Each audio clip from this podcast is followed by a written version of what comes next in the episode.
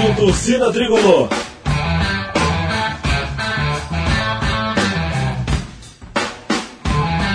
Rock Flu.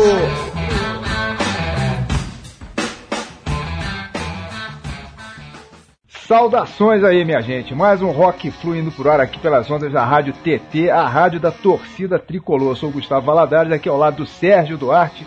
Como sempre acontece, enfim, Rock Flu que hoje, em comemoração aí a nossa edição de número 80, recebe duas visitas aí que estão plugadas de uma vez só aqui, que são de honra realmente.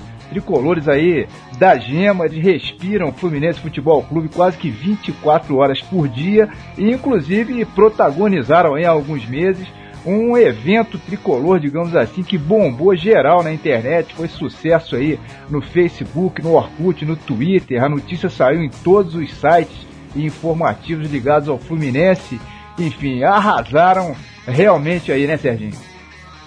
Pois é, Gustavo, arrasaram é a palavra certa, cara. E com certeza todo mundo vai lembrar disso aí por um bom tempo ainda.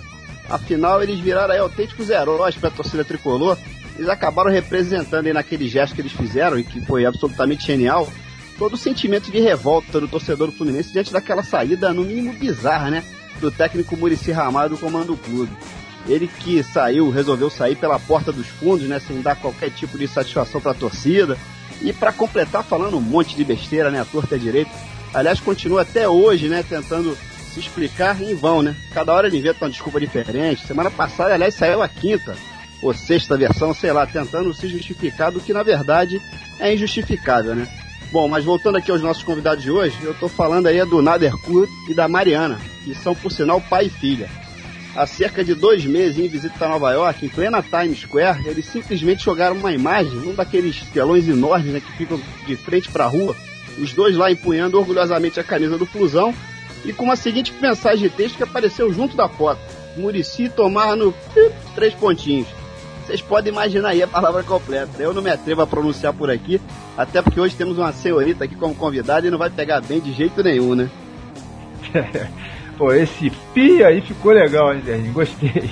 Mas realmente essa imagem deles aí em plena Times Square deu o que falar, o que teve de gente que salvou até pra wallpaper, né, cara? Inclusive foi um, uma coisa de maluco mesmo. E eu, na mesma hora que vi aquilo na internet, já tentei entrar em contato aí, tanto com o Nader Cury quanto com a Mariana Raad, para dar os parabéns, enfim. E aí o contato foi evoluindo aí a partir disso, até que hoje estamos tendo a satisfação de ter essa dupla dinâmica aqui no Rock Flu, né? Bom, mas vamos começar então com as boas-vindas exatamente para ela, né? Para Mariana Raad. Afinal, como diz lá o Arnaldo, né? A regra é a regra é clara, né, minha gente? Primeiro, as damas sempre. A Mariana é aqui do Rio, mas reside desde o mês de fevereiro desse ano lá em Nova York, para onde foi justamente para estudar marketing.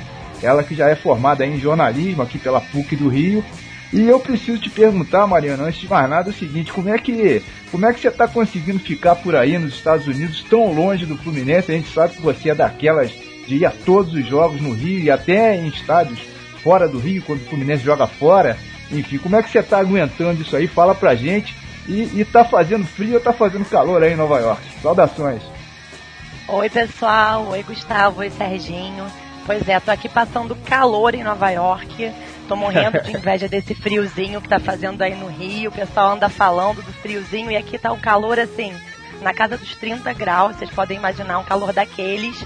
Tô quase sentindo que eu tô no Rio, só não tô sentindo que eu tô no Rio porque tá faltando um jogo do meu Flusão e tá difícil controlar a saudade aqui do Flu, viu?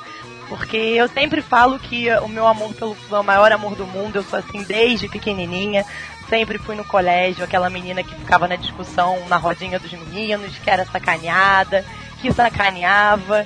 E assim, como eu sou filha única, eu acho que eu acabei suprindo a necessidade que meu pai, desde pequenininha, que eu, desde pequena, né, podia ter de ter um filho homem. É, acho que eu vim um bom homenzinho assim pro meu pai quando o quesito é futebol. Eu sou a parceira dele de estádio, de jogo, de amor pelo fusão. Vocês têm que ver meu vocabulário quando eu vou num jogo, é uma beleza, sou orgulho do meu pai. E meu pai, coitado, ele sofre por mim e pelo Fluminense. Acho que ele sofre dupla, duplamente por mim e por ele quando o assunto é Flu. Então, assim, eu tô aqui morando em Nova York, tô morrendo de saudade, já tem cinco meses que eu não vou num jogo. Sou apaixonada pela cidade, por tudo, Mas assim, eu sei que eu volto porque o Flu é uma das coisas que me tiraria daqui. Só não sei quando, mas eu volto daqui a pouquinho. Beleza, Mariana. Volta assim, até porque Nova York é maneiríssimo, né? Coisa e tal, mas fica longe demais do Fluminense, não dá, né? Bom, mas vamos apresentar agora então o pai da Mariana, que também está hoje visitando aqui a gente, o grande Nader Cury, praticamente nascido e criado aqui na Barra da Tijuca, no Rio de Janeiro, e que tem sua formação acadêmica aí como arquiteto, trabalha nessa área de construção de casas, condomínios e tal, mas que também, na verdade, é um desportista de mão cheia, pratica aí surf, faz snowboard, sem falar aí no voo livre, né, que é a sua grande paixão, enfim. E é onde é uma verdadeira autoridade aí no assunto, só para ter uma ideia, ele foi durante muitos anos o presidente da BVL, a Associação Brasileira de Voo Livre, o presidente da Associação de Voo Livre aqui do Rio de Janeiro. Isso sem falar que o Nader curte também aí os voos de planador, né? Aliás, a gente está sabendo, Nader, que você tem um pequeno avião para praticar esse tipo de esporte e cujo prefixo é PU-FLU, PU-FLU. Com certeza isso aí é coincidência, né, meu camarada? Seja super bem-vindo aqui ao Rock Flu, cara.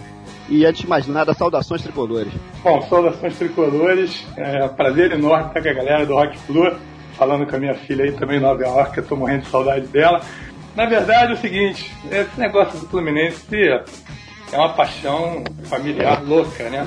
A gente, há muitos anos que eu e Mariana, a gente não se desgruda por causa desse negócio do Fluminense, né? Eu fiz ela crescer tricolor e eu não consigo me, me desligar dela mais ainda por essa ligação muito forte que a gente tem com o negócio do Fluminense. E o negócio do aviãozinho, cara, na verdade, foi aquela coincidência minha mandrake, né? É, quando eu estava para fazer a matrícula do, do, do, aviãozinho, eu tinha que alguns prefixos que eu podia escolher. E eu mandei fazer uma pesquisa para ver se tinha como Foxtrot Lima Uniforme, que seria o, o, o, jeito certo de se falar quando se voa.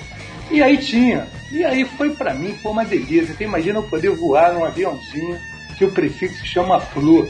E aí acontecia muitas vezes, e esse ano aconteceu muito isso, assim, alguns lugares que eu passava, logicamente isso tudo com seriedade, né? Porque a gente não pode brincar voando, mas passava em algumas torres de controle, onde o cara já, o controlador já conhecia aquele prefixo já de, de algum tempo, e lá para as tantas, quando ele chamava, em vez de ele chamar pelo Foxtrot Lima Uniforme, ele chamava fala Flusão campeão. Então aquilo pra mim era, era um delírio, né? Então eu, acho, então eu acho que muito antes, eu estava tanto dia pensando nisso, então eu acho que muito antes daquela coisa do que o Fluminense está lançando, do Fluminense em toda a terra, eu já estava fazendo isso há algum tempo atrás, levando esse flu para tudo que é lugar desse Brasil, mostrando o nosso Fluminense. E realmente os esportes, é isso aí, os esportes na minha vida sempre fizeram parte dela. É, eu sou um apaixonado por todos eles. Eu era muito amigo do saudoso nosso amigo Armando Nogueira, botafoguense doente, um tremendo de um de um, um crânio que o Brasil perdeu, mas que ele brincava muito comigo e falava o seguinte, que todo mundo trabalhava para poder voar. Ele dizia que eu voava para poder trabalhar, de tanto que a minha paixão pelo voo livre, de todos os esportes, o voo livre é que eu abracei e que eu venho praticando esses anos todos. Mas tendo o Flusão, isso aí não tem a menor dúvida, a minha paixão maior, porque aquilo que a gente desde pequenininho cresce e não abandona nunca mais. Tá, legal, legal demais. Bom, mas e aí, conta, contem pra gente aí, você e a Mariana, como é que foi o lance lá do telão em Times Square? De quem foi aquela ideia sensacional? Como é que rolou aquilo, enfim? Fala pra gente aí. Mariana, a palavra é contigo, pode começar você aí. é, a gente teve essa ideia em conjunto, né? Essa parceria aí que a gente tem do mal então, meus pais, quando eu tava aqui morando há um mês, você pode imaginar, sua filha única, eu morando aqui há um mês, meus pais já estavam arrancando todos os cabelos, vieram me visitar. E aí a gente já tava sabendo dessa ideia que rolava lá no, nessa loja chamada American Eagle. Quando você compra alguma coisa, você tem direito a bater uma foto, escrever uma frase, e essa frase fica lá no telão. E aí a gente simplesmente já saiu com a camisa do Flu na bolsa e já tava rolando essa parada do Murici, esse estresse todo, a gente já tava com uma raivinha acumulada dele. E falou, bem, vamos fazer uma coisa diferente, porque sair numa foto ali com a camisa e escrever flusão é mole. Vamos fazer uma coisa um pouquinho além disso? E aí deu no que deu, acabou repercutindo pra caramba, a gente morre de rir. Recebi e-mails de vários amigos que recebiam e-mails vindos de São Paulo, de Minas, de não sei onde, falando, Mária, como é que o seu e-mail foi parar? Olha a foto que você bateu onde foi parar. E foi engraçado pra caramba. é, e divertido disso é que, Mariana pode falar disso também, que o negócio do telão, ele fica rodando o dia inteiro aquilo ali. Então você bate a foto, vai lá para fora e começa com uma fotografia lá na ponta lá do prédio, pequena, e ela vem crescendo e chega embaixo gigantesca. E a gente correu pra rua, logicamente, para ver aquilo e para fotografar, que a gente, lógico, queria fotografar aquilo ali. Então a gente, no meio da Times Square, quando a foto chegou embaixo com a gente com a camisa do Fluminense e Murici vai tomar no pipi, Cara, a gente rolava no chão de rir olhando aquilo. E como a foto tinha sido batida naquela hora, ela passava a cada 10 segundos, a cada 30, a cada. A gente foi embora vendo a foto rodando, rodando. Então quem era brasileiro e sabia Quer dizer, olhava para aquilo e já ria, independente do time que fosse. E quem era gringo não sabia nem o que estava acontecendo. Então a coisa foi muito divertida. Porque fazer foi divertido, porque tu imagina, a gente que escrevia é. aquilo lá dentro. Então escrever, a gente já escreveu morrendo de rir, assim, porra, esse nego aqui sabe quem está escrevendo, o nego não vai deixar. Mas a gente, pô, Dani, vamos escrever e vamos lá para fora correndo para ver isso. E aí foi uma diversão pra gente, né? E foi assim aquele meio demos uma desabafada, entendeu? Sensacional. Maneiríssimo, né? Bom, já que a gente está falando aí sobre o Mr. Ratazana, né, aqui no início do, do, programa, por razões óbvias aí, desse, desse telão lá em Times Square, vamos aproveitar também para já encerrar de vez esse assunto, né, que é super desagradável por aqui, mas enfim, parece que esse, esse sujeito não esquece o Fluminense, né, minha gente? É uma coisa impressionante. O Murici aprontou mais uma para cima da gente essa semana, né? Amanhã teríamos aí o confronto com o Santos né, lá na Vila Belmiro, mas o Santos pediu e incrivelmente a CBF acatou aí a mudança de data. O jogo vai acontecer somente no dia 24 de agosto agora. A alegação deles aí se deveu à quantidade de jogadores, enfim, convocados aí tanto para a seleção principal lá na Copa América quanto para a Sub-20, cujo mundial acontece da categoria acontece agora entre julho e agosto lá na Colômbia, né? Mas eu fico me perguntando, o Murici aí não diz sempre que pra, time para ser campeão tem que ter elenco e etc e tal. O discurso dele, é, quando estava por aqui, era diferente, né? Tem que vir pra guerra, meu irmão. Tem que vir para cima com o que tem, né? A verdade verdadeira é a seguinte, tá com medo aí de encarar o Flusão, correndo o risco aí de perder em casa logo no primeiro confronto, né? Depois do papelão que ele armou aí na saída das Laranjeiras. E eu acho, sinceramente, não sei se vocês concordam comigo aí, que nesse caso ele tem, tem toda a razão, ele tem que ter medo mesmo. Vai enfrentar o campeão brasileiro, ainda por cima comandado por um treinador que tem um currículo que é bem superior ao dele, né? Afinal, o Abelão, Abelão é campeão do mundo, né? É pra dar medo mesmo, tá com cagaço aí o, o Muricy. Eu também acho. É verdade, Gustavo, eu tô contigo aí, cara. Eu acho que a única explicação plausível aí é que o Muricy ficou com muito medo mesmo. E olha que o jogo era lá em Santos. Imagina daqui a três meses quando vier jogar aqui no Engenhão, hein? Com uma pilha à parte, se a gente parar para pensar, o próprio fato em si é um absurdo, né? A forma como foi adiado o jogo, rolou no último dia, no último horário do prazo previsto no regulamento, é para não dar tempo sequer do Fluminense tentar uma reversão. É lamentável isso aí, né? Abriram um precedente perigoso. Quero ver o que vai acontecer daqui para frente, né? Vai ser um tal de tentar se adiar jogo, qualquer motivo. Era melhor a CBF ter logo parado campeonato durante a Copa América, né? Ia ficar menos feio isso aí, né? Mas enfim, bola pra frente. Pois é, eu concordo, é. Se é pra adiar jogo de um ou de outro, vamos parar o brasileiro. Se a gente parar para lembrar, na Libertadores de 2008 a gente jogou os meses de maio, junho e julho junto com o brasileiro e não teve essa palhaçada de adiar jogo nenhum. E assim, na Libertadores ainda é diferente. Você viaja de um, você não viaja de um estado para outro, você vai viajar de um país para outro, tem fuso horário, é muito mais cansativo, é nada fácil na fase final, a gente viajou, ainda foi pra Colômbia, pra Argentina, na final a gente foi pro Equador. E a gente ficou jogando brasileiro ali no sufoco, acabou se livrando do rebaixamento só nas duas, três últimas rodadas. Pegou o Inter, o São Paulo, a gente passou um super perrengue e a CBF não olhou pro nosso lado, não. Então... Essa brincadeira não vem de agora, cara, porque se lembrar, Copa do Brasil 2005, a gente disputando ali final ali para terminar as últimas rodadas. 2005, lembro direitinho, Diogo Souza e Aroca, não sei quem, se vocês se lembram disso. Tiraram eles da gente, também sem nenhuma conversa, e ficamos nós ali a Bernavios, seus dois pilares que eram nossos naquela época, e ficamos realmente com um time totalmente capenga. Quando eu vejo isso, eu tenho saudade, vocês vão se lembrar dele, do José Carlos Vilela. Você lembra do Rei do Tapetão? Pô, é não, tinha para... não tinha parada naquela época disso. Rei do Tapetão. Rei do Tapetão, cara. Eu, eu, eu fico me lembrando que nego ficava maluco. Jogador do Fluminense era expulso, jogava no jogo seguinte. Jogador do Fluminense ele jogava no jogo seguinte. É. O nego ficava maluco. E nego botava, o Fluminense é o rei do tapetão, José Carlos Vilela. Esse cara era aquele cara que o Fluminense hoje não tem e que hoje eu duvido que uma CBF chegava no apagar das luzes, como eles fizeram aquele golpe baixo, golpe baixo, fizeram aquilo sem dar chance nenhuma da gente nem recorrer. Aquele negócio, ou aceita ou sai fora do campeonato. É mais ou menos isso que eles colocaram. É essa força política que o Fluminense hoje está precisando também fora, da, fora dos gramados, fora das laranjeiras, e a gente não, não tem esse homem ainda. Mas vamos nessa, vamos ver o que, que acontece. É, realmente aí hoje qualquer um se cria para cima do Fluminense, né? Infelizmente. E, e o, o Nader falou aí do, daquela final de 2005, né, da, da Copa do Brasil, o Aroca e o Diego Souza não eram nem para a seleção principal, né, cara?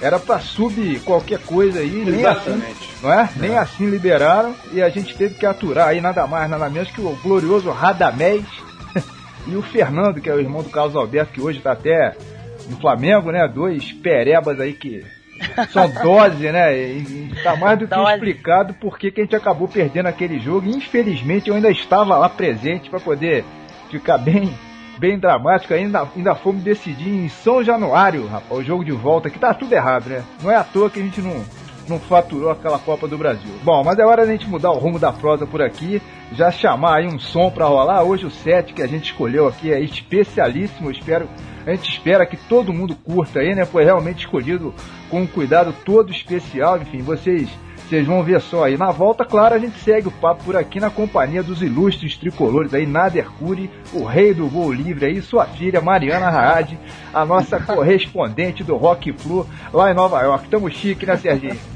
Agora já temos até, já temos até uma correspondente internacional aqui no Rock Flu, cara. É verdade, cara. Eu tô me sentindo aqui apresentando o Jornal da Globo, ou melhor, o Manhattan Connection. Vamos lá então, só na caixa.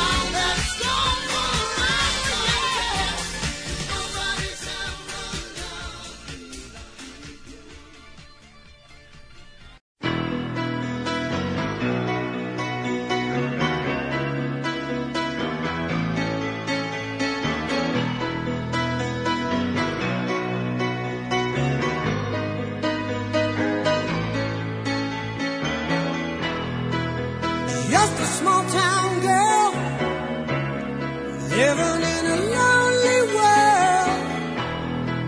He took the midnight train going anywhere. Just a city boy, born and raised in South Detroit. He took the midnight train going.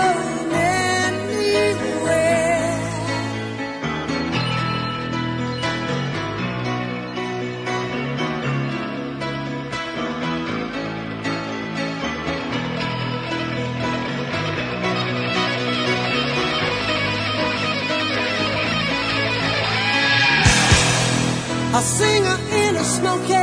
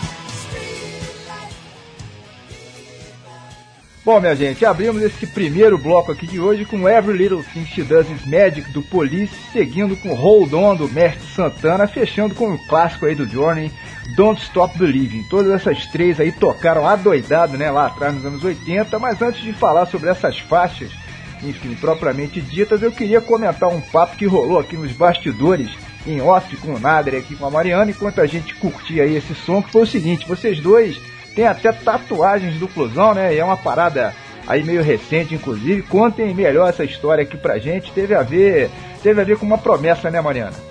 Deixa eu, deixa eu só falar uma coisa antes que a Mariana fale o negócio da promessa, porque foi muito motivado, é, de repente, pelo meu pessimismo, não, eu acho que era até realismo demais, e pelo otimismo dela demais, porque a gente tem esse contraponto no, em, em negócio de Fluminense, né? Ela é assim, a, a otimista, e não é que eu seja, é, não é que eu seja um pessimista, eu sou aquele cara realista. Ano passado, quando o cara dera aquele 99% do Fluminense cair, me lembro direitinho, né? Minha filha. Retrasado. Retrasado. O Fluminense cair, é, me lembro que Mariana, pra variar, tava chorando. Que ela chora quando ganha, chora quando perde, chora com tudo Não, com o Fluminense. sou, sou muito boba com o É. Fluminense. Aí a gente estava vendo Fantástico, que aquele ano doía quando pô, da- daquele aquele momento de mostrar os gols do Fantástico. E aí Cavalinhos, que era os cavalinhos, aí vinham os cavalinhos, com aquele nosso o apresentador, como é que é o nome dele?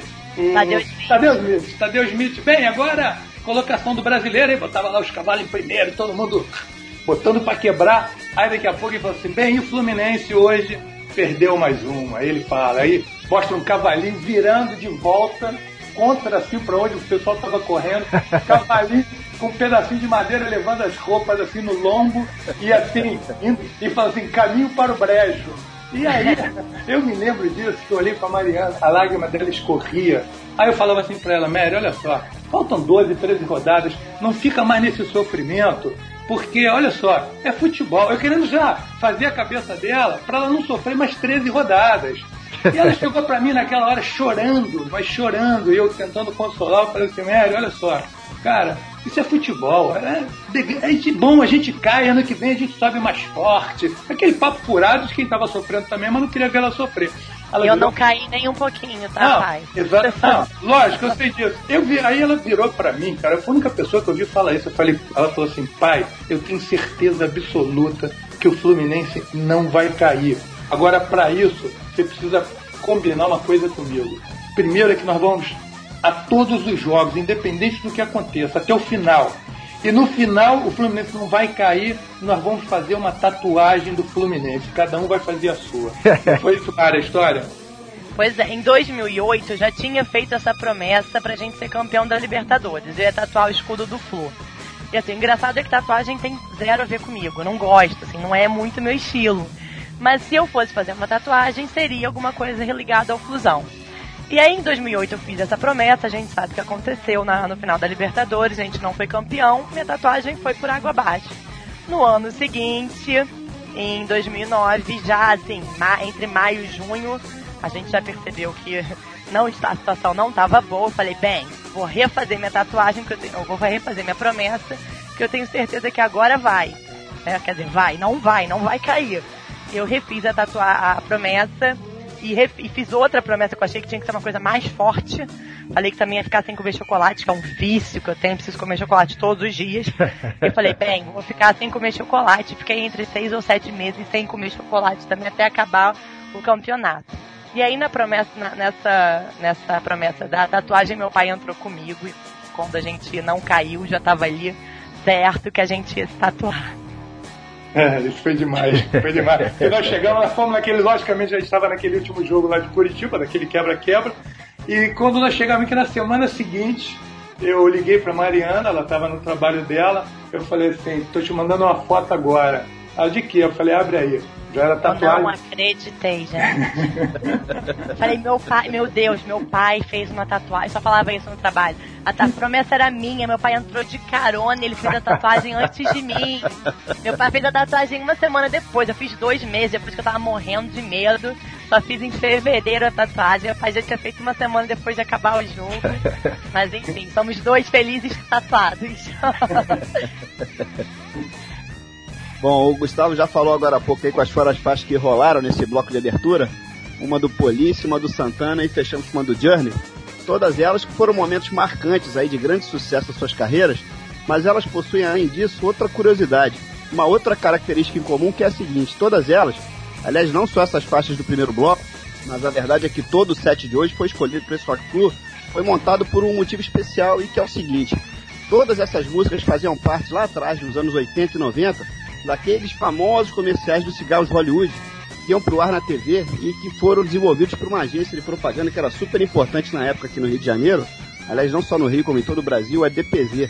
Eram imagens e sons inesquecíveis, né? Só rolava sonzeira, sem falar nos clipes, montados com cenas de aventura e esportes radicais como surf, motociclismo, mergulho, automobilismo, paraquedas, canoagem, asa delta. Aliás, voo livre era um dos carros-chefes daqueles comerciais, sempre com imagens belíssimas e claro que tudo isso, né, aproveitando o gancho da presença aqui hoje do grande Nader Cury, essa que é justamente sua praia aí, né, Nader? Não, cara, exatamente. Ninguém esquece, né, cara? Exa ninguém esquece, aquilo marcou uma geração inteira.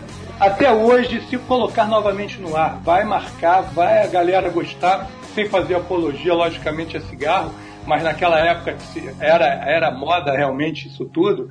E o mais incrível disso é que eu sempre fui um cara também muito apaixonado por imagens, porque como eu gosto muito dos esportes, eu sempre quis gravar eu surfando, eu voando, eu isso e aquilo. Então, com o negócio do voo livre, que você sempre tem assim, imagens maravilhosas na tua frente, eu falava, pô, eu quero de alguma forma pô, filmar, fotografar. E comecei fazendo esses filmes, essas coisinhas meio de brincadeira. E o primeiro clipe que nós fizemos aqui no Rio para uma festa que tinha como tema o voo livre era uma era uma era uma o, o clipe da festa lógico que tinha que ser Asa Delta e, e essas músicas todas que estão aí no comercial, nos comerciais da, do Hollywood, fazem e fizeram parte desse clipe que foi montado nessa época é, da festa temática sobre o voo livre. Então quando eu escuto essas músicas, cara, até me arrepio porque eu me lembro direitinho daquele tempo, me lembro direitinho de como nós fizemos esse clipe, que já deve ter 20 anos atrás. Então realmente é uma viagem total essa essa, esse programa juntando futebol, voo livre, rock, mó barato. Tô gostando demais. Beleza. Ô, Mariana, eu não sei se você chegou a pegar essa época da, dos comerciais lá do Hollywood, né? O sucesso na TV, enfim, mas muitas daquelas bandas que iam ao ar nos comerciais permanecem até hoje na ativa. São nomes super conhecidos, né? Pois é, eu sou mais pirralha, mas como eu fiz comunicação na faculdade, obviamente que eu assisti todos esses comerciais, só o homem era sempre o herói, só a mulher bonita, esporte, só musicão. E eu sou completamente apaixonada por música, eu brinco que a minha vida tem trilha sonora. Vocês terem noção, assim, minha programação de, de shows agora, pra, daqui pra frente, tá assim, pesada. Eu vou daqui a pouquinho no show do YouTube aqui na Filadélfia, tô animadíssima. Acabei de assistir agora em Las Vegas o Circo do Soleil, que é o nome é Love, que são só músicas dos Beatles. E é incrível. Quem tiver a chance de assistir, tem que assistir, porque é de chorar, é o máximo. É, tô indo agora para um festival em agosto no, em Chicago chamado Lula Palusa, que é um festival super conhecido, que vai ter Coldplay, Full Fighters, Muse. Então, assim, tô animadíssima, adoro música. Tô, tô aqui fazendo rock flu com vocês no lugar certo. e a gente não pode esquecer também, né, claro, dos históricos festivais Hollywood Rock que agitaram a cena rock and roll aqui no Brasil durante muitos anos, né, com shows tanto aqui no Rio como em São Paulo. A primeira edição é de 75 e só voltaria a acontecer depois em 1988, tendo uma sequência bacana, até o último deles realizado no ano de 96. E foi através do Hollywood Rock que muitas bandas e artistas super importantes da cena rockera internacional fizeram sua estreia por aqui, né? Como por exemplo o Supertramp, Alice in Chains, Bon Jovi, Nirvana com um show histórico aí, Red Hot Chili Peppers, Black Rose, Aerosmith, a dupla Jimmy Page, Robert Plant, os próprios Rolling Stones, né, Bob Dylan, Living Colour, nossa, tem um caminhão aí. Sem falar no rock nacional e que sempre teve super bem representado também no festival. Hoje, aliás, muito se fala que o Rock in Rio, por exemplo, se descaracterizou completamente, né, já que o festival que vai rolar esse ano vai ter muito pouco rock and roll de verdade, né? Abrindo espaço aí para outros gêneros musicais como pop, MPB e até, pasmem, senhoras e senhores, até samba vai pintar, já que tem o Martinho da Vila, né, confirmado. Isso tudo no Rock in Rio 2011, é mole? Não, eu também acho que você tem toda a razão, Serginho. É, eu, eu fico impressionado quando eu vejo as pessoas que vão fazer. Mas nada contra, não. Eu acho que pode ter show de todo mundo. É, eu só acho que o nome foi dado, ele foi, como você falou, descaracterizado totalmente. Eu me lembro que o primeiro, aquele primeiro Rock in Rio, que a, que a galera até brincava que foi Rock in Lama, porque choveu pra caramba, não sei se a galera que foi lembra disso e no chão não tinha grama, não, era terra. E quando choveu, fez um lamaçal. A galera era lama jogando em todo mundo, era uma festa enorme, mas era só rock and roll puro. E aí naquela época estava começando aqui, que eu me lembro das bandas nacionais, Paralama do Sucesso, acho que estava fazendo suas primeiras apresentações. E era uma galera que estava começando a aparecer ali e realmente aquilo era um rock muito maneiro daquela época. Pena que realmente eu acho que agora já não, já não tem tanto a ver como, como tinha naquela época. Mudou muito. Pois é. Eu nem sei se eu vou estar no Rock in Rio desse ano aí no Brasil, né? Que eu ainda não sei quando é que eu volto. E assim, é, a line-up é um pouquinho contraditória, né? Com o nome do festival mesmo, mas eu até entendo, eu acho que tem que ter um lado mesmo comercial. Por exemplo, entrar Ivete Sangalo, Cláudia Leite, não vou discutir isso, mas eu entendo que tem que ter um ladinho comercial mesmo. Talvez seja questão de mudar o festival de nome. Rock in Rio aí não tá combinando muito. Mas eu lembro quando eu fui na, na edição na edição 3 do Rock in Rio e que eu assisti o show do Guns, Lenny Kravitz, nossa, foi assim, foi o máximo. Então se eu tiver pelo Rio, vou dar um jeito de ir algum showzinho aí no Rock in Rio desse ano. É, e, e, é o que a gente está falando, ninguém aqui é contra nenhum, nenhum ritmo musical, longe disso, né? Apenas estão usando aí o santo nome do rock em vão, né, minha gente? Pois é, Bom, ainda com relação aí ao Hollywood Rock, enfim, só para fechar legal aqui o papo, em meados dos anos 90 foi aprovada uma lei pelo Senado brasileiro proibindo campanhas né, de, de, de tabaco, de fumo e álcool, de patrocinar qualquer tipo de eventos na área da cultura ou de esportes também. E o festival, tanto quanto os comerciais aí de TV, né, acabaram indo para o espaço, infelizmente. Aliás, até mesmo por causa disso, a Souza Cruz, né, que é a companhia que detém os direitos da, da marca Hollywood, acabou modificando totalmente o terror aí das campanhas publicitárias, enfim, sepultando de vez os famosos comerciais, né? Quer dizer, foi bom enquanto durou, né, Serginho? É, pois é, meu camarada, bom nada, foi ótimo. E uma outra coisa que também é importante a gente comentar por aqui é que a intenção desse Rock Flu não é de forma alguma fazer apologia ao fumo ou qualquer coisa relacionada a isso. Até porque nem fumantes nós somos, né? O que a gente quer mesmo é celebrar essa fusão maravilhosa que rolou entre aqueles comerciais e a sonzeira toda que rolava com as imagens maravilhosas de esportes radicais de aventura, né? Esse aqui é o mote.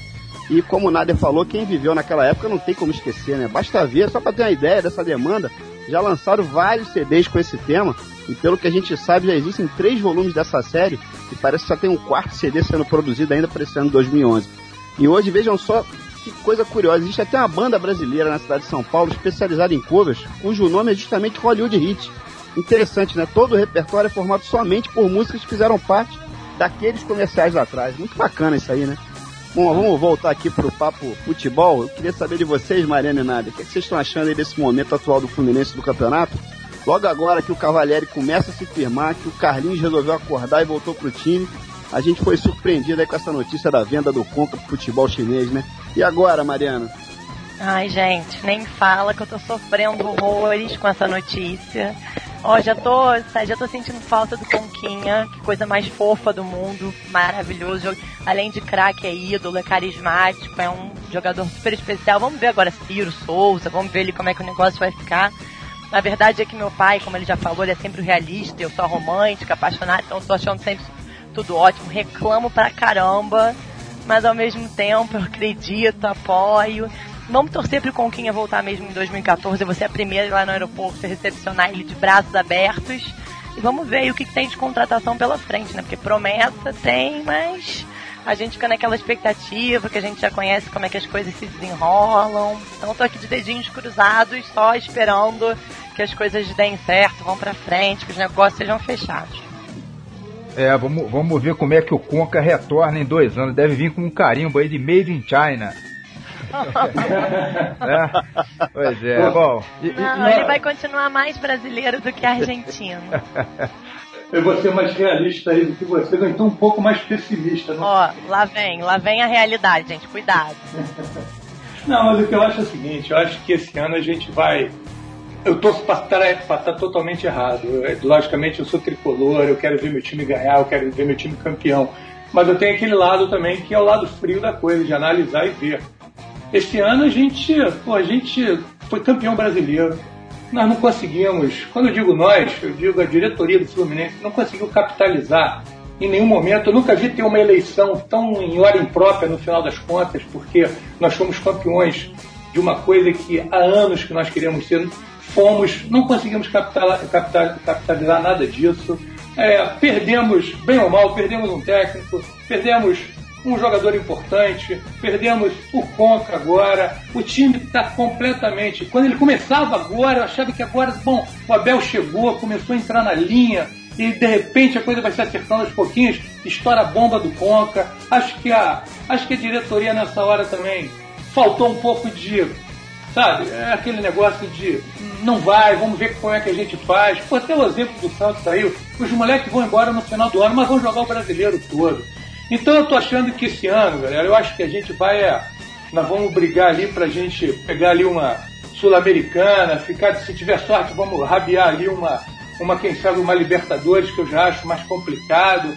Eu só não quero, só não quero ter sofrimento esse ano como nós já tivemos nos anos passados. Mas esse ano eu estou muito pouco otimista em relação ao que o Fluminense pode fazer. Eu acho que a gente vai ser campeão, tá? Só quero deixar registrado. É, eu também. Inclusive, eu acho que só perde em janeiro agora, não perde mais nenhuma. Verdade, concordo. Só, per só perde nem amistoso da pré-temporada. concordo, é... 100%.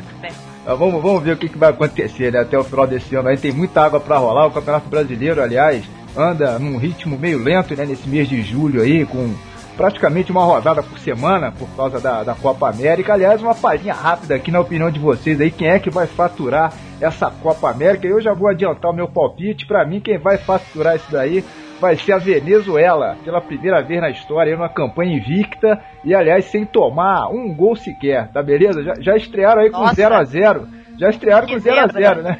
Contra o Brasil. Bom, então eu, vou, eu, já vou logo, eu já vou logo dizendo o que, que eu acho também na brincadeira. Eu, pra te falar sinceramente, o meu, eu, eu sou torcedor é do Fluminense, na verdade. Esse negócio de, lógico, o Brasil joga, quero que o Brasil ganhe. Mas eu não dou a mínima se também perder. É, eu não tenho essa parada, me, essa Copa América não me entusiasma nem um pouco. Não faço questão de ver, olha, domingo estava o Brasil jogando, eu estava velejando. Vocês querem saber? Querem nem saber o que estava acontecendo com o Brasil em campo. É, me lembro que uma vez, você viu que a gente, esse negócio de paixão por time é uma coisa que ultrapassa é, qualquer paixão por, por Brasil jogar, pelo menos na minha opinião. Eu, Mariana se lembra disso, a gente estava no Maracanã uma vez, o Fluminense estava para ser campeão de um turno. A gente estava sentado, ainda brinquei com ela assim. E o, Fluminense, e o, o Brasil ia fazer a final, que ele foi até campeão do mundo agora, da última vez. Eu virei para Mariana e falei assim: pô, Mariana, se você tivesse que optar entre o Fluminense ganhar esse turno no Brasil ser campeão mundial, o que, que você optar? Ela olhou para mim, lógico que o Fluminense ganhar o turno. Então, essa é o que o torcedor realmente, o torcedor, e até porque o torcedor de, que vai ao estádio para ver seleção é diferente do torcedor que vai ao estádio para ver o time. Um vai movido por paixão, o outro vai lá para bater palma, para levar balãozinho, bandeirinha do Brasil. É completamente diferente. Não me motiva, eu vou dar até a minha opinião aqui. Eu acho que essa Copa América, eu acho que a Argentina vai ganhar, apesar de torcer contra. Acho que o time do Brasil é, tem ali um plantelzinho interessante, mas acho que ainda tem uma molecada muito nova. É, que acho que ainda vai ter que maturar um pouquinho para poder fazer um pouquinho de lenha nessa, nesse fogão. Essa é a minha opinião. É, eu acho que assim, né? Todos os favoritos empataram na primeira rodada, Brasil, Argentina, Uruguai, Paraguai. É, mas eu acho que vai ficar entre os quatro mesmo. Não sei, acho que talvez o Uruguai de Forlan. É, óbvio, vou torcer pro Brasil, não com toda a minha paixão como eu torço pelo Fluminense. Realmente, é como meu pai falou, não é uma coisa que me tire do sério, não choro, não sofro. Mas acho que, não sei, entre Uruguai e Brasil, vamos ver como é que o Brasil vai sair no sábado. Tô torcendo para que a Argentina se exploda, como sempre. E é isso também. Ó, oh, vocês estão esquecendo da Venezuela. É a melhor Venezuela de todos os tempos. ah, pô, vou te falar, se a Venezuela, terceiro esporte, tem o beisebol como o primeiro esporte do, dentro do país, for campeão, vai ter, vou acreditar em qualquer coisa esse ano. Você vai fazer, você vai fazer outra tatuagem. Não, vou, faço outra tatuagem. Vai tatuar Venezuela na, Não, nas vou, costas. Vou acreditar que o Havaí vai ganhar o Brasileirão, porra. É que o Havaí tá super bem no brasileiro. Se virar ao contrário, está excelente. Eu tô contigo aí, né? Realmente a seleção brasileira não, não, não, não dá liga mais. Né? Se você fizer uma pesquisa, aliás, se eles fizessem uma pesquisa no Brasil todo, eles iam se surpreender com a quantidade de gente que não tá nem aí pra essa seleção. Esse é um processo que já vem de alguns anos, né? Eu tô contigo, eu acho que vai dar Argentina também. Sofrido, mas vai dar Argentina. Eu também Bom, minha gente, hora de mais um bloco por aqui desse nosso especial Hollywood Hits. Vamos detonar agora mais uma sequência maneiríssima de músicas daquela época que fizeram história. Vamos pedir aqui a um dos nossos convidados, no caso a convidada de hoje, né, que é a Mariana, isso para seguir a etiqueta, né, boa educação, mantendo aqui o esquema de primeiras damas. Mariana, a tradição aqui do Rock Flu manda que todo convidado que aparece por aqui apresente pelo menos um bloco pra gente. Tá falado? Então esse segundo bloco aí vai ficar por sua conta e no próximo vai ser o nada, beleza? Detona aí.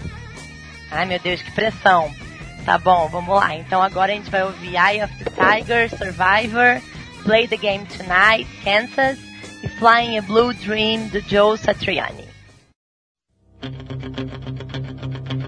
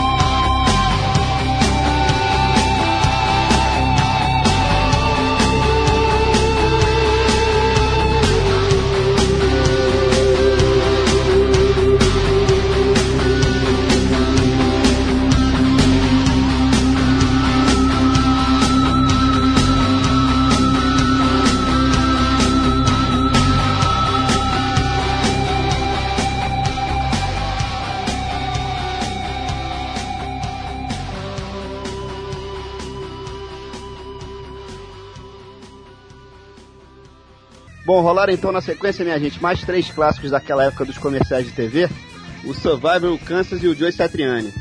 Bom, chegou a hora das nossas dicas da semana e como sempre acontece em todas as edições aqui do Rock Flu, hoje eu vou falar o seguinte, a minha dica é o Fla-Flu domingo, imperdível.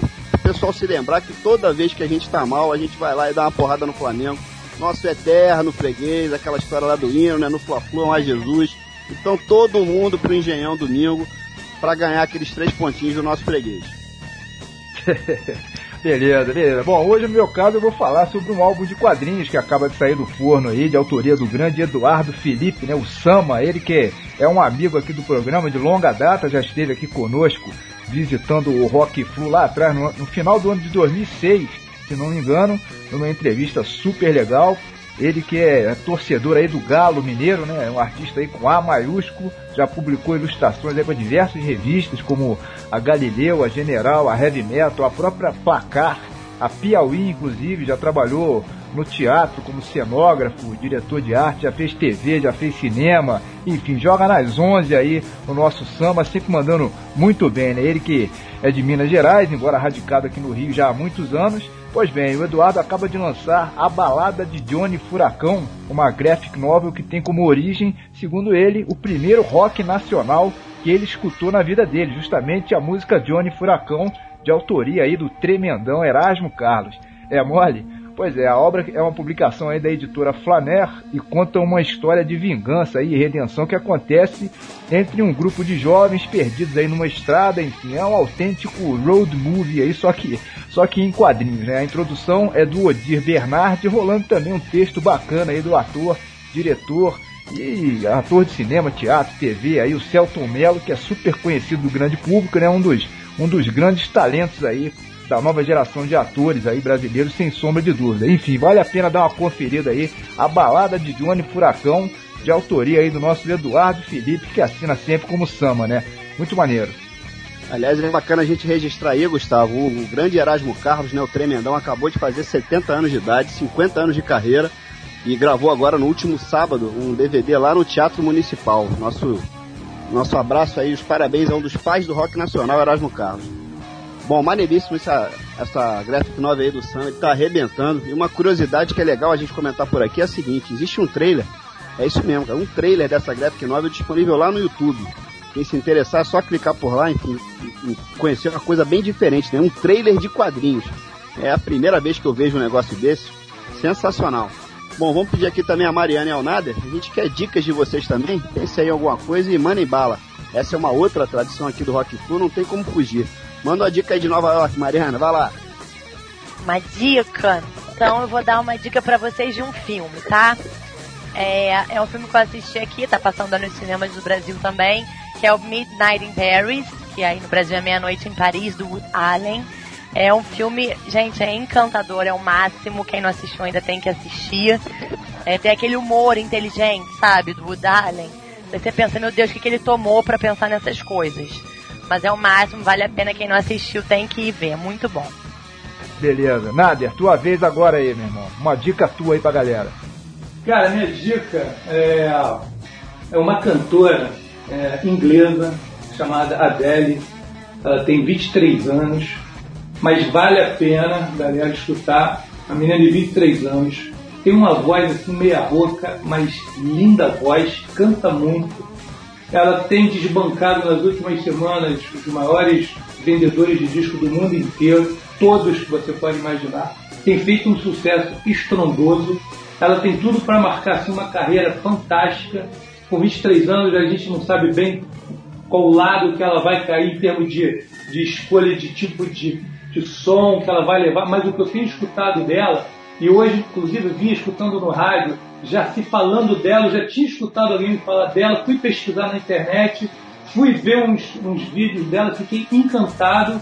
Hoje estava vendo também uma programação que estavam falando dela por acaso. Eu falei, pô, é muita gente falando para essa pessoa não ser realmente fora de série. Então eu recomendo demais que a pessoa dê uma olhada aí, dê uma olhada. Ela está pegando algumas também gravações antigas que está dando uma roupagem nova, mas que estão assim ficando espetaculares mesmo. Ela toca guitarra, ela toca piano. 23 anos, a Adele é minha recomendação total aí em termos de som. É o máximo mesmo. Tem uma música dela que, é, que estourou, acho que é aquela que tá bombando agora, que é a Rolling in the Deep. Todo mundo que. Todo mundo provavelmente já ouviu. É o máximo, pai. Concordei com a sua dica, É. também recomendo. Legal. Legal. Ô, Nader, eu tava lembrando aqui, cara, que eu vi uma foto sua, não sei se foi no Facebook ou no Orkut, sei lá. Você que é uma coisa de doido. Você é moleque ainda ao lado do Flávio e do Tele Santana, dois dos nossos maiores ídolos aí do Fluminense, né? Ah, é muita moral, hein, cara? Conta pra gente como é que aconteceu aquilo. Foi no Maracanã? Rapaz, deixa eu te contar aquilo ali. Eu tô te falando que eu desde moleque sou um tarado pelo Fluminense, né? Então eu saía do colégio, Eu sempre, desde moleque, morei na Barra da Tijuca, por isso minha ligação com o negócio dos esportes, mas minha ligação com o Fluminense era total.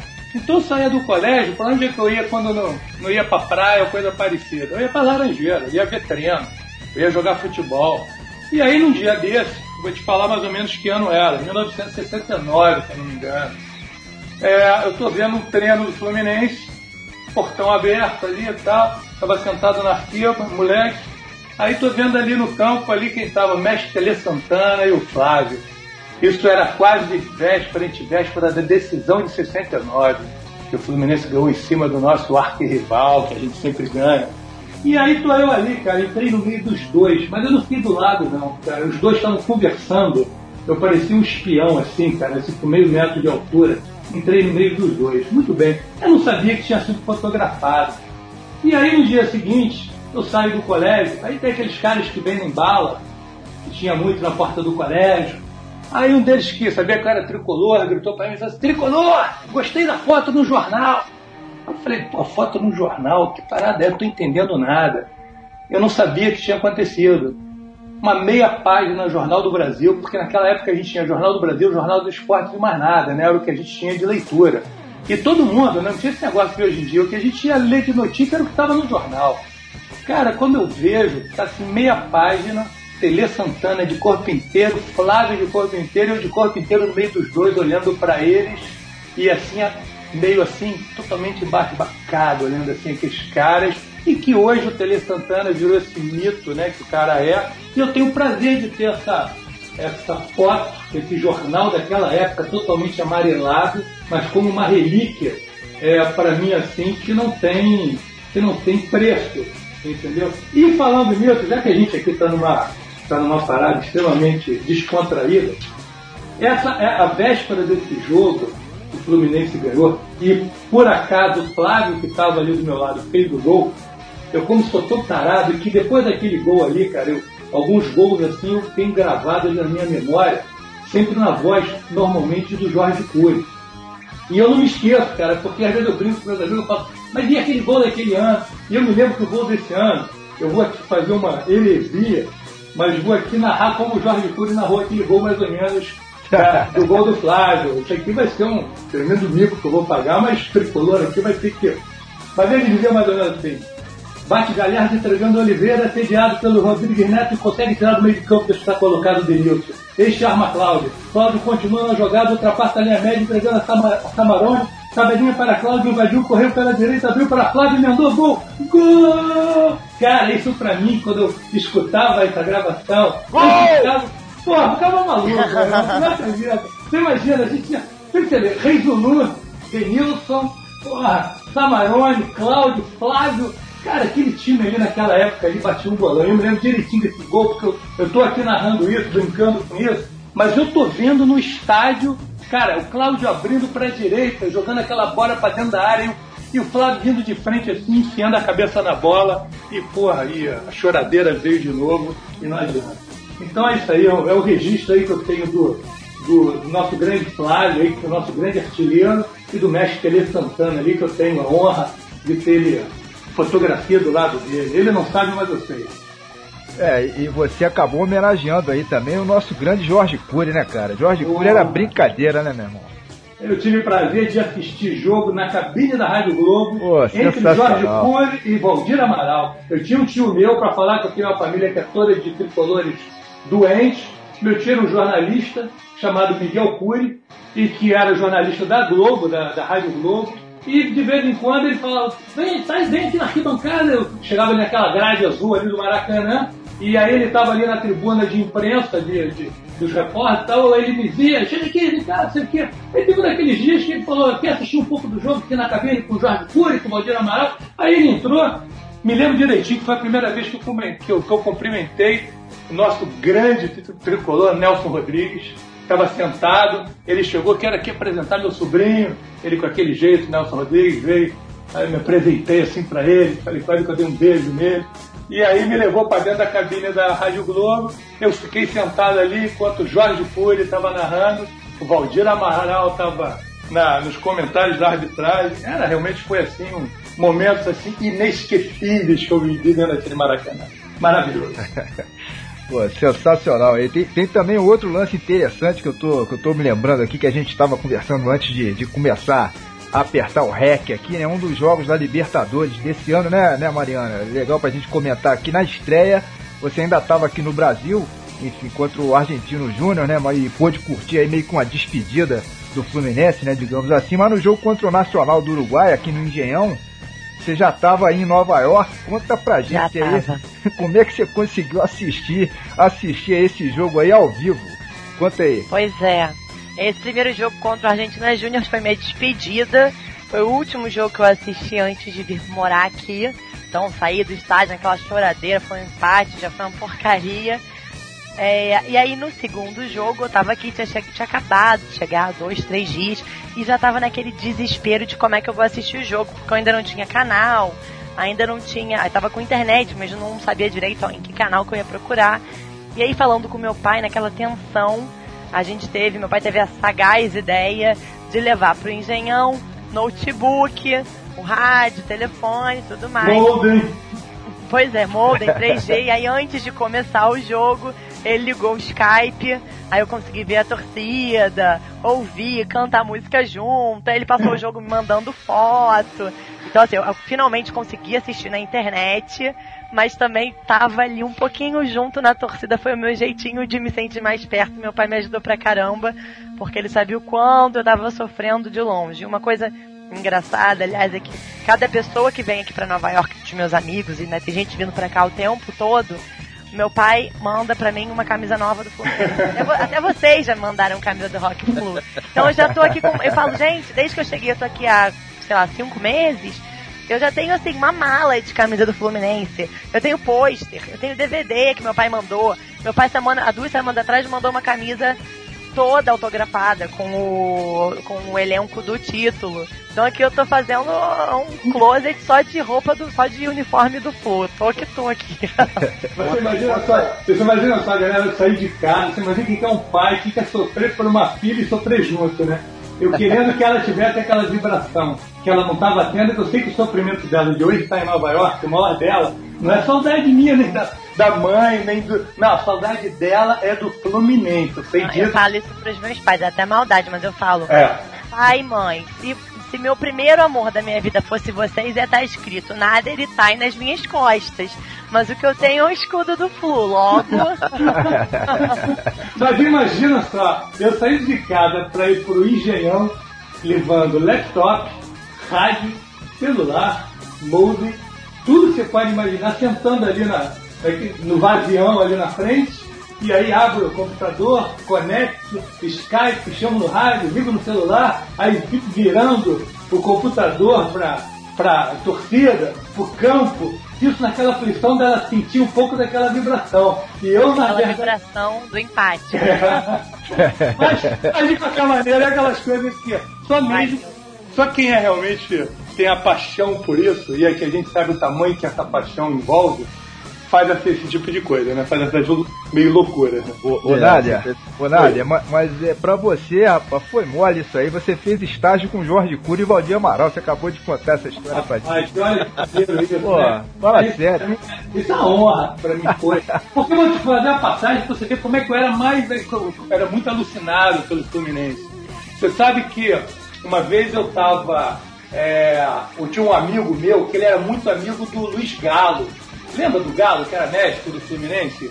Ele foi. Me lembro. Foi, lembra dele? Me lembro. Muito bem. Tinha um amigo que era amigão dele. Aí eu cheguei pra esse amigo e falei, pô, cara, me apresenta o cara ali, eu tenho que. Ah, só sei que eu cheguei no Galo, Foi empolgado, sabe qual é a maior, maior vontade minha, cara? Eu ia pra dentro da concentração, cara, junto com o time, e sair da concentração no ônibus para ir pro estádio.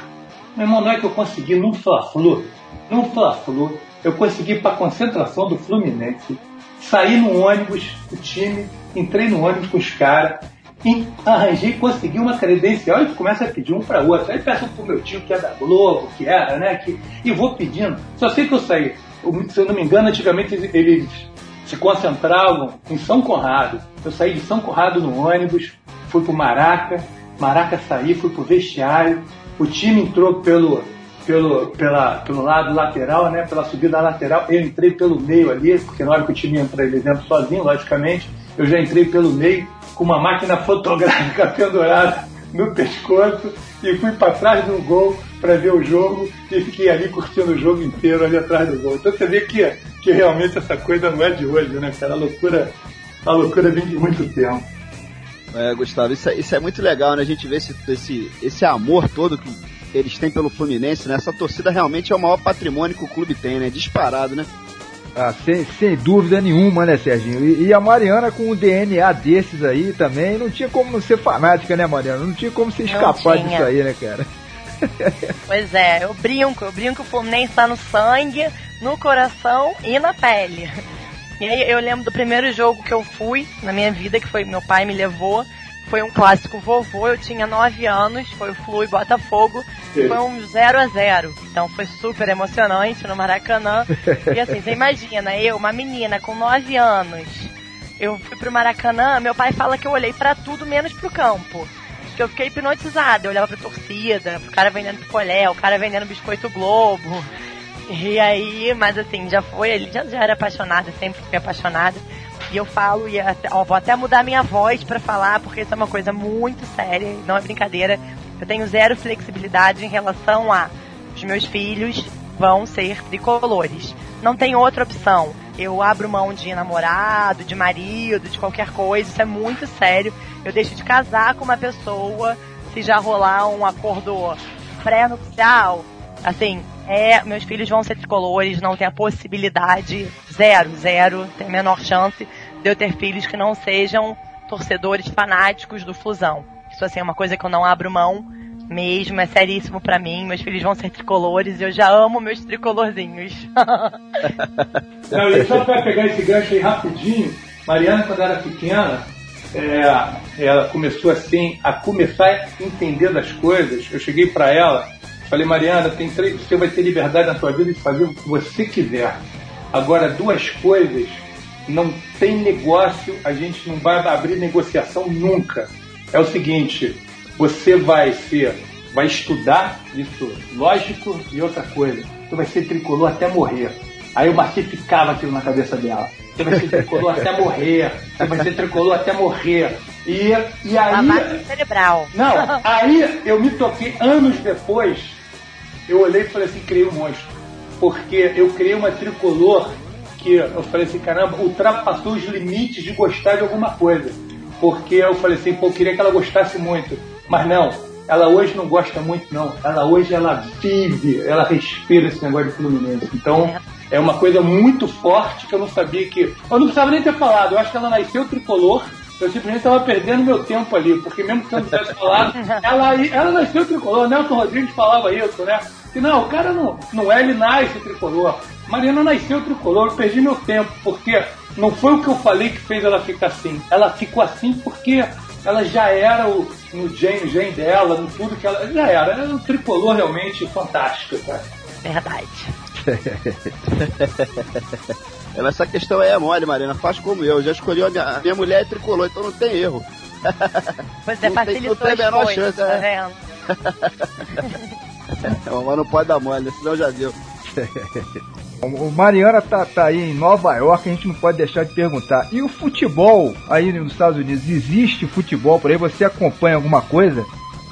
Não, gente, olha, eles não dão a mínima. É impossível encontrar um bar, um restaurante, qualquer coisa que passe jogo. Assim, é irritante. Até eu tava em Las Vegas até ontem, né? E aí ontem tava vendo passar, tava passando Inglaterra e Japão, se eu não me engano. Mas assim, ninguém assiste, ninguém liga, é um inferno. É, É. muito ruim. Assim, pra você, pra gente que é, né, que respira futebol, tá num país onde o futebol é, é tão ignorado, É. dói no coração. Eu já fui assistir jogo de beisebol aqui e é assim, é um porre. A única coisa legal que eu brinco é que você pode beber cerveja durante o jogo, porque aí deixa o jogo animado. Porque de resto é é um porre. Até basquete eu já assisti, assim, não, não se É, mas se você, mas se pensar uma coisa, você, é, também aqui se perguntar pra gente, pro americano chega aqui, ah, e o beisebol no Brasil? Eu falo, Quem? Beisebol o quê? É a mesma É, coisa. Eles não é. têm a menor ideia do que, que é. Ah, e o futebol americano, o que, que é? Aqueles caras dando cabeçada um no outro, como é que é aquela É. parte? É a mesma coisa. Os caras chegarem aqui e perguntar pra gente, vem cá, vocês não gostam de futebol americano, vocês não gostam de beisebol? A gente não tem a menor noção. Agora, Mariana, lembra os anos que a gente estava lá, quando a gente estava ali, acabava de esquiar, e era sempre final de, de, de, de, Super Bowl. Porra, para! Mas, meu irmão, é que nem aqui Copa do Mundo. Para tudo. Você não vê tudo parado. Os caras Mas sabe que é engraçado? É, de, sei lá, de 10 dias pra cá, eu conheci duas pessoas, dois americanos, uma mulher e um cara, que disseram que estão indo pro Brasil pra assistir a Copa do Mundo. Ah, mas. Engraçado, né? Mas assim, eles não. Futebol pra eles é É. nada, é terceiro mundo mesmo. Eles devem vir pra curtir aí um turismozinho, né? Aí no, no Ah, intervalo é. vai ver um jogo. É, Pois é, É. exatamente. exatamente, exatamente. É isso mesmo. Mas eu assinei aqui Globo Internacional, PFC Internacional. Gente, PFC Internacional aqui é um canal.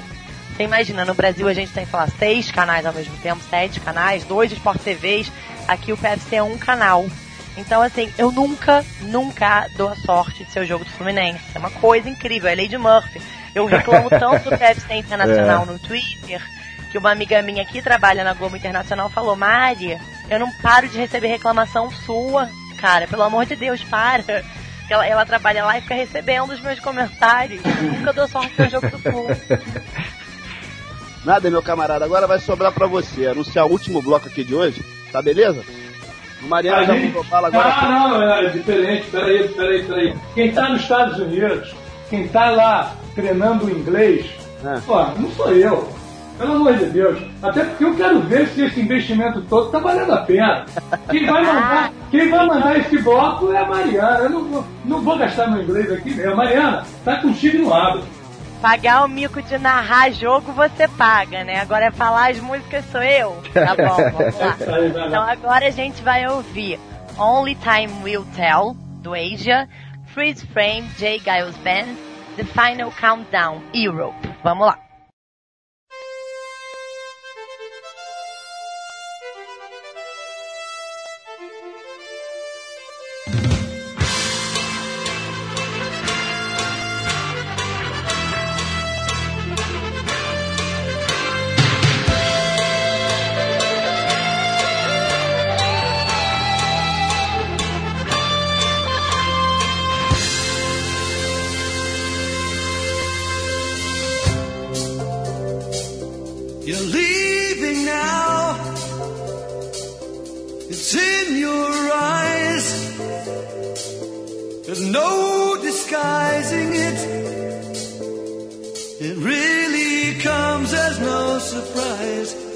To find that you planned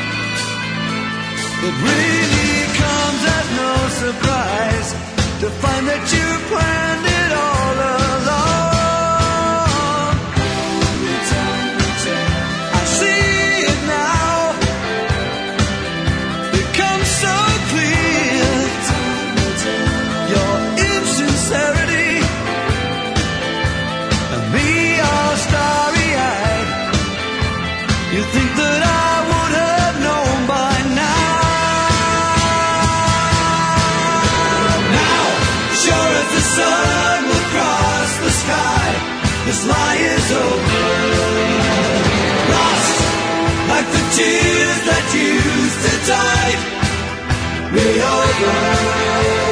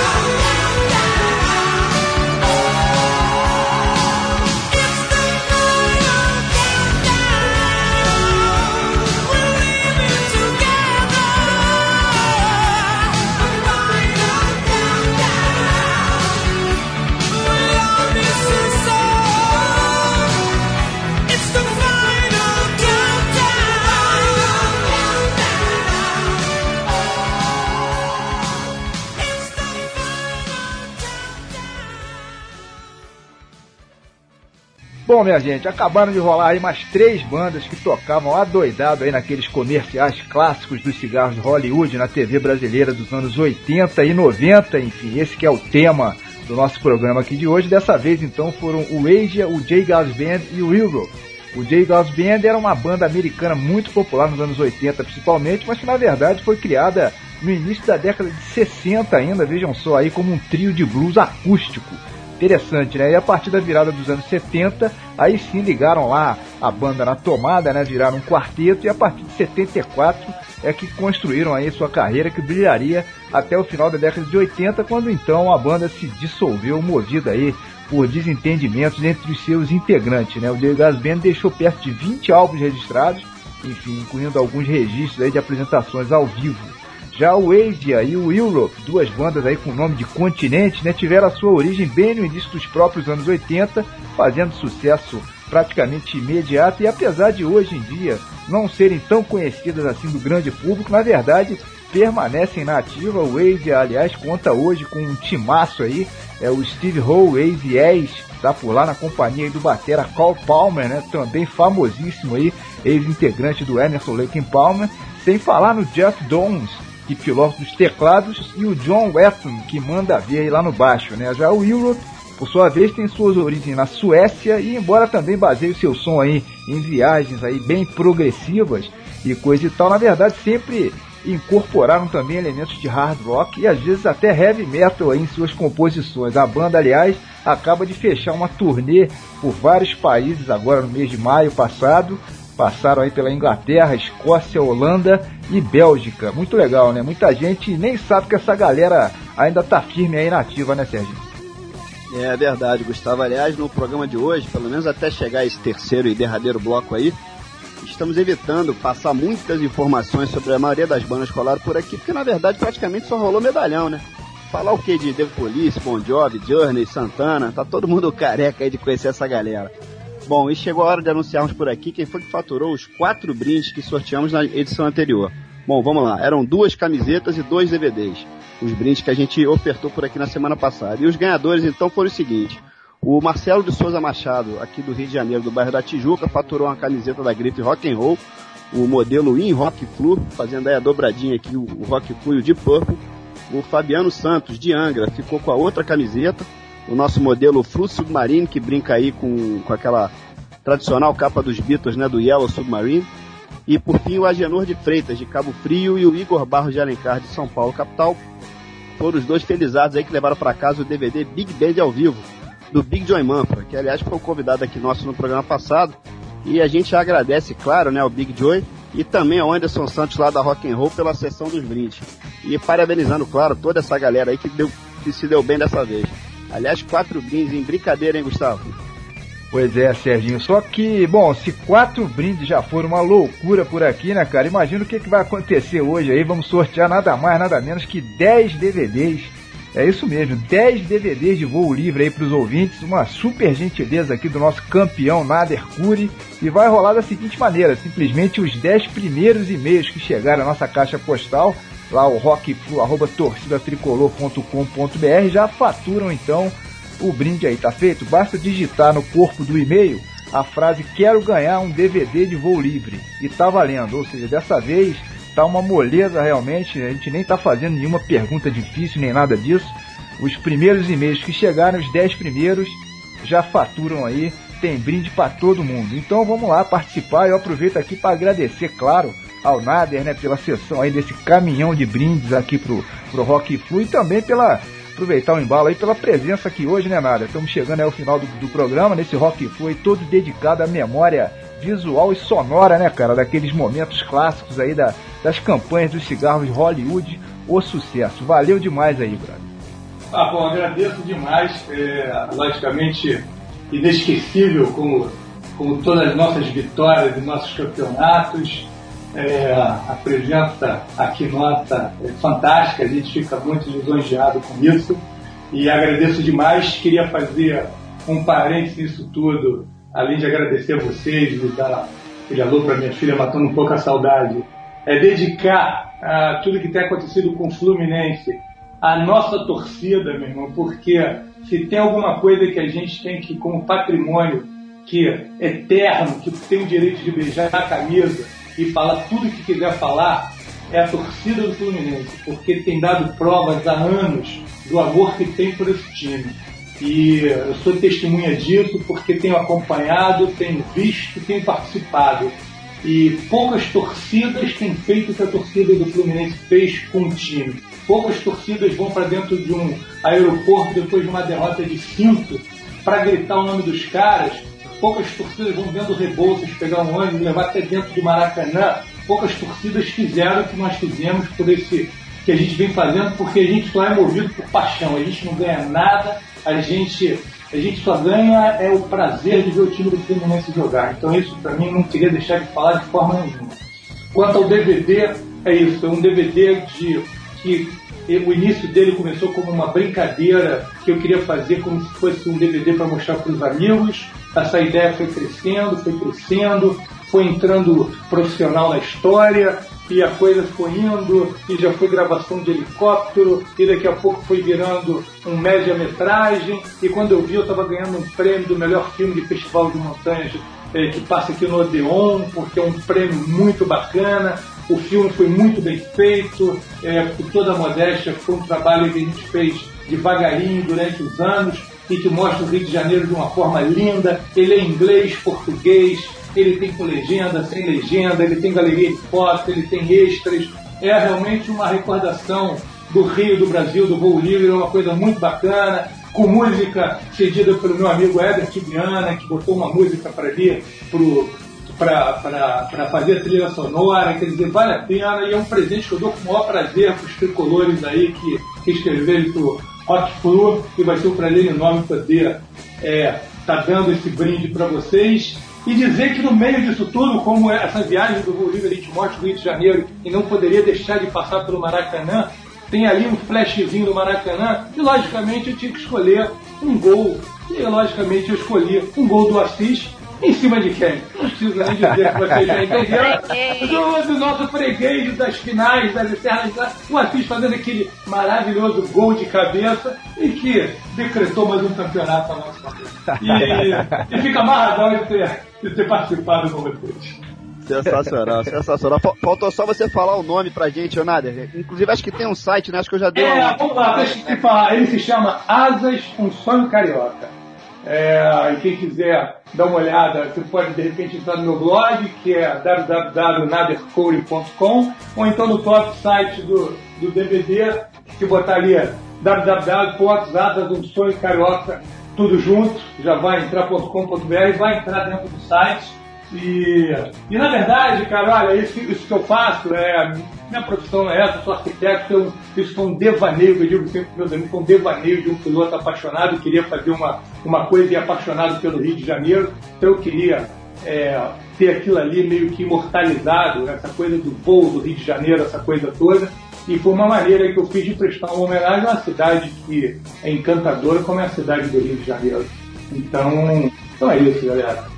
Bacana, bacana. Aliás, eu, esse, o material do DVD é sensacional, eu já, já andei dando uma olhada. Aliás, como as suas fotos também, né? Você tá de parabéns, cara. As fotos que você coloca aí no Facebook e que, aliás, já rodaram o mundo, são muito bacanas. Um ângulo completamente diferente, né? É verdade, cara. Isso foi uma coisa que aconteceu. Você sabe o negócio das fotos e que realmente são dezenas de revistas no mundo inteiro, calendários do mundo inteiro que me escrevem, me pedem isso quase que mensalmente. Chegam um ou dois pedidos de fotos porque quando eu estava quando eu tava fazendo o DVD, eu tinha que ter uma capa pro DVD. E eu já gostava muito de fotografar. Eu falei, pô, eu vou ter que fazer uma foto é minha voando. E aí, quer dizer, uma foto de qualidade. E aí comecei a me, especializar assim, em fazer fotografias de voo. E comecei a fazer coisas realmente de qualidade e que realmente pouca gente, poucas, poucos pilotos no mundo inteiro fazem, porque é uma coisa que dá muito trabalho, você tira o equilíbrio da asa. É uma coisa complicada e consegui fazer coisas muito bonitas e elas começaram a funcionar muito bem, virou uma quase uma bola de neve. Então é, eu, vou, eu vou, vou voar num lugar bonito, eu bato foto, o Rio de Janeiro é um cartão postal, eu digo sempre que a gente voa dentro de um cartão postal, então essas fotos realmente têm rodado o mundo. O Rio de Janeiro como sede das próximas Olimpíadas, o Rio de Janeiro está na moda, todo mundo quer saber do Rio de Janeiro. Aqui é um, é um lugar que que as pessoas pô, vão se encantar, se conhecerem, isso sendo mostrado lá fora, é, não só saber que a gente só vive de futebol. É verdade. Aliás, ô, ô Nada, eu queria particularmente te agradecer aí, cara, pela força aí no voo duplo que a Silvia, minha mulher, fez aí há duas semanas atrás com o Paulinho. Tua indicação foi perfeita, cara. Ela adorou, ele foi nota 10 com a gente. Se Deus quiser, em outubro eu vou tomar coragem e vou pular também. Legal, é pena, é pena que esse dia que você voou, eu tava voando em Petrópolis, mas o Paulinho me ligou, eu falei, meu irmão, atenção aí que o cara é meu camarada e tricolor. E o Paulinho é tricolor também, é por isso que eu botei você pra falar com ele. E o Paulinho é tricolor também. Então eu falei, ele não vai voar que não seja com tricolor. Agora, mulher do Serginho voou, Serginho vai ter que voar. Gustavão, porra. Tamo na área aí, pô. O convite tá feito, porra. Porra. Tamo dentro, tamo dentro. Ali- Aliás, e você, Mariana? Curiosidade, você também salta ou já saltou? ou Essa não é tua praia? Diz aí. Deixa eu só fazer uma adendo aqui. Quem salta é sapo, nós decolamos. Tava estranhando para de reclamar disso ainda. É, eu voei. Pois é, eu sempre, imagina, eu sempre ouvi meu pai falar de, de voo desde que eu nasci. E eu acho que por ser tão fácil, né? Pô, podia voar a hora que eu quisesse. Eu acabei demorando muito tempo pra voar. Mas aí no final do ano retrasado, eu fiz um voo duplo. E foi o máximo, foi incrível. Eu voei, sei lá, uns 40 minutos ali por São Conrado. Geralmente os voos duplos são um pouquinho mais curtos, né? Mas o dia que eu fui a condição tava ótima. Fiquei feliz da vida, foi uma emoção pra mim sem tamanho, pro meu pai então, você nem imagina. Eu, meu pai ficou lá em cima esperando decolar, desceu correndo pra ver eu pousando. E aí tem a gravação, vira e mexe, eu assisto, foi o máximo, foi indescritível. Quem não voou devia voar. Legal. Bom, hora de agradecer muitíssimo também aqui a tua presença, né, Mariana? Nessa nossa correspondente internacional aí em Nova York, Mariana Raad. Obrigada a vocês, adorei. É, espero que você tenha curtido essa brincadeira, como a gente já disse antes, você e seu pai se transformaram em ídolos da torcida do Fluminense, né? Pela atitude naquele lance lá do, do C três pontinhos, né? O Murici tomar no pi, conforme o Serginho falou na abertura do programa aí, homenageando lá, né, entre aspas aí, o Mr. Ratazana em plena Times Square. Parabéns de verdade, obrigadaço aí por vocês terem topado gravar aqui com a gente. Enfim, agora, mesmo sem o Conca aí, vamos nós, né? Bola pra frente. Não, bola pra frente e só mais uma coisinha só. Tô preparando uma homenagem pra torcida tricolor, que eu acho que a galera vai gostar muito. Isso aí eu vou deixar. Sou voador! Então já fica mais ou menos a dica aí do que, que pode acontecer. Mas é uma, é uma, é uma homenagem pra torcida do Fluminense que eu tô preparando, junto com a Mariana. Eu e a Mariana É. estamos preparando isso. Verdade, gente. Bola pra frente, um beijo pra essa torcida linda, pra galerinha do Twitter lá, querida, que me diverte tanto, que me ajuda a acompanhar o Flu um pouquinho mais de perto. Adorei, gente. Muito obrigada pelo convite, foi o máximo. Tô feliz da vida de ter participado. Beleza. Bom, pessoal, infelizmente estamos nos aproximando aqui do apito final, mas é claro que, como de praxe, vai rolar ainda aquela saideira, né? E hoje quem vai fechar essa edição vai ser o grande Steve Winwood, compositor e músico inglês, aliás, multi-instrumentista, feraço.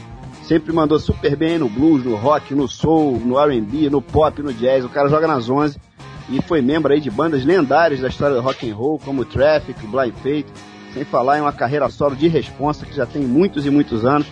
A faixa do Steve que a gente vai detonar aqui agora no final do programa se chama While You See a Chance e foi um grande sucesso aí no final dos anos 80 e início dos 90. Beleza. Bom, fechando então as cortinas hoje por aqui. Grande abraço aqui pro Serginho, outro pro Nader e pra Mariana e pra toda a galera que curte aqui o Rock Flu, claro. Daqui a 15 dias estamos de volta. Saudações aí pra todo mundo e até a próxima mesmo. Beleza, Gustavo? Abração. Valeu, Mariana. Valeu, Nader. Show de bola a presença de vocês aqui hoje. Valeu mesmo. Valeu, galera. Prazer. Valeu, saudações tricolores. Legal. Tchau, pessoal.